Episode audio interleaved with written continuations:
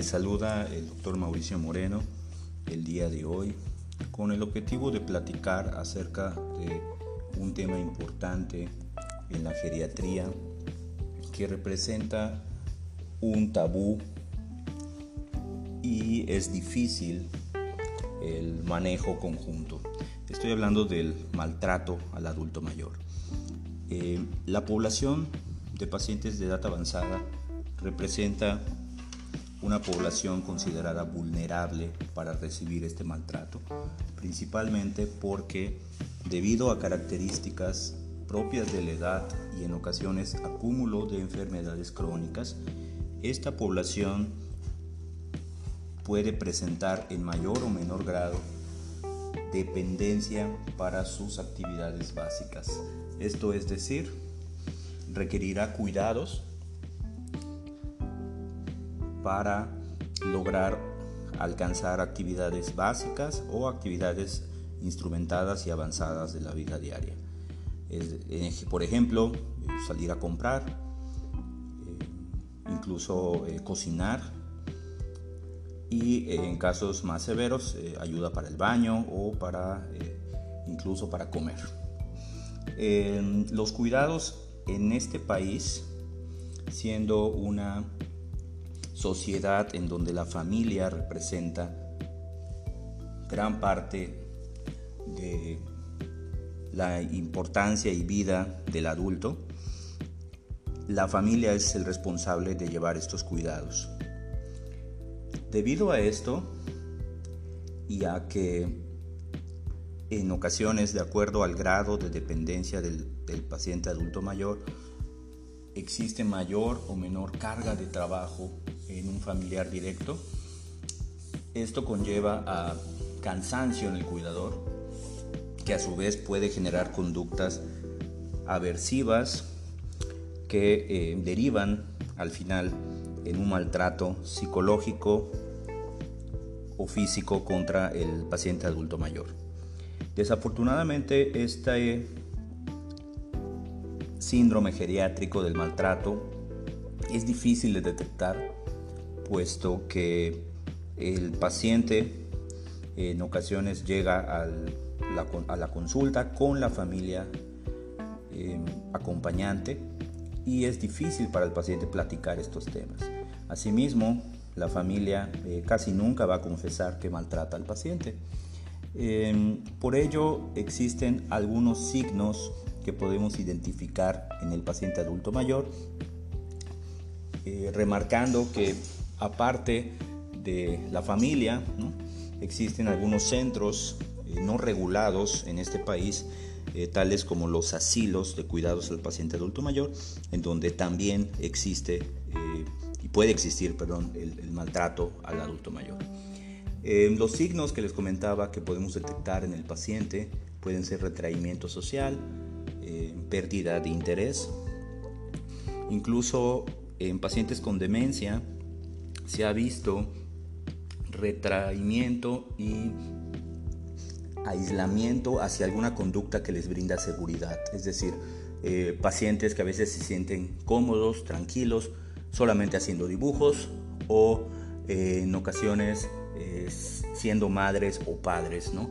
Pacientes adultos mayores con demencia que en ocasiones vemos que brindan cuidados a algún objeto inerte, como puede ser un muñeco, simulando que fueran su hijo, pacientes que se la pasan dibujando todo el día y se aíslan en esa actividad que les brinda confort. Em, otra actitud que puede adoptar el paciente adulto mayor maltratado es pérdida de apetito, trastornos del sueño, depresión o en pacientes que tienen síntomas conductuales asociados a demencia, agresividad y descontrol de los mismos. Entonces, em, es, muy diverso esto y desafortunadamente el maltrato más frecuente es el psicológico, no el físico. Entonces es difícil ver en el paciente adulto mayor a veces hematomas, moretones, golpes francos visibles. ¿no? Entonces, este síndrome, el maltrato, es un, una, una entidad oculta la mayoría de las veces, por lo que eh, tenemos que hacer un interrogatorio indagar actitudes, a veces no verbales, que pueda tener el paciente y en ocasiones confrontar a la familia. Em, a diferencia del maltrato en el niño, en donde muchas veces es físico y en ocasiones son visitantes a urgencias por traumas eh, físicos, en el adulto mayor eh, mayormente el maltrato puede ser psicológico. Eh, existe un maltrato también que puede ser el maltrato emocional, el maltrato económico, en donde eh, pacientes que tienen incluso más de cuatro o cinco hijos, ninguno de ellos brinda cuidados al paciente adulto mayor, a su padre o madre, ni físicamente estando en esta, al cuidado, ni tampoco brindando apoyo económico para medicamentos, Em, para cuidadores ni para em, cuidados de la salud o alimentación básica. Entonces, em, aquí desafortunadamente el, el, maltrato al adulto mayor, a pesar que existen reglamentaciones, existen actualmente ya eh, leyes para regir qué sucedería en caso de que se detecte este maltrato.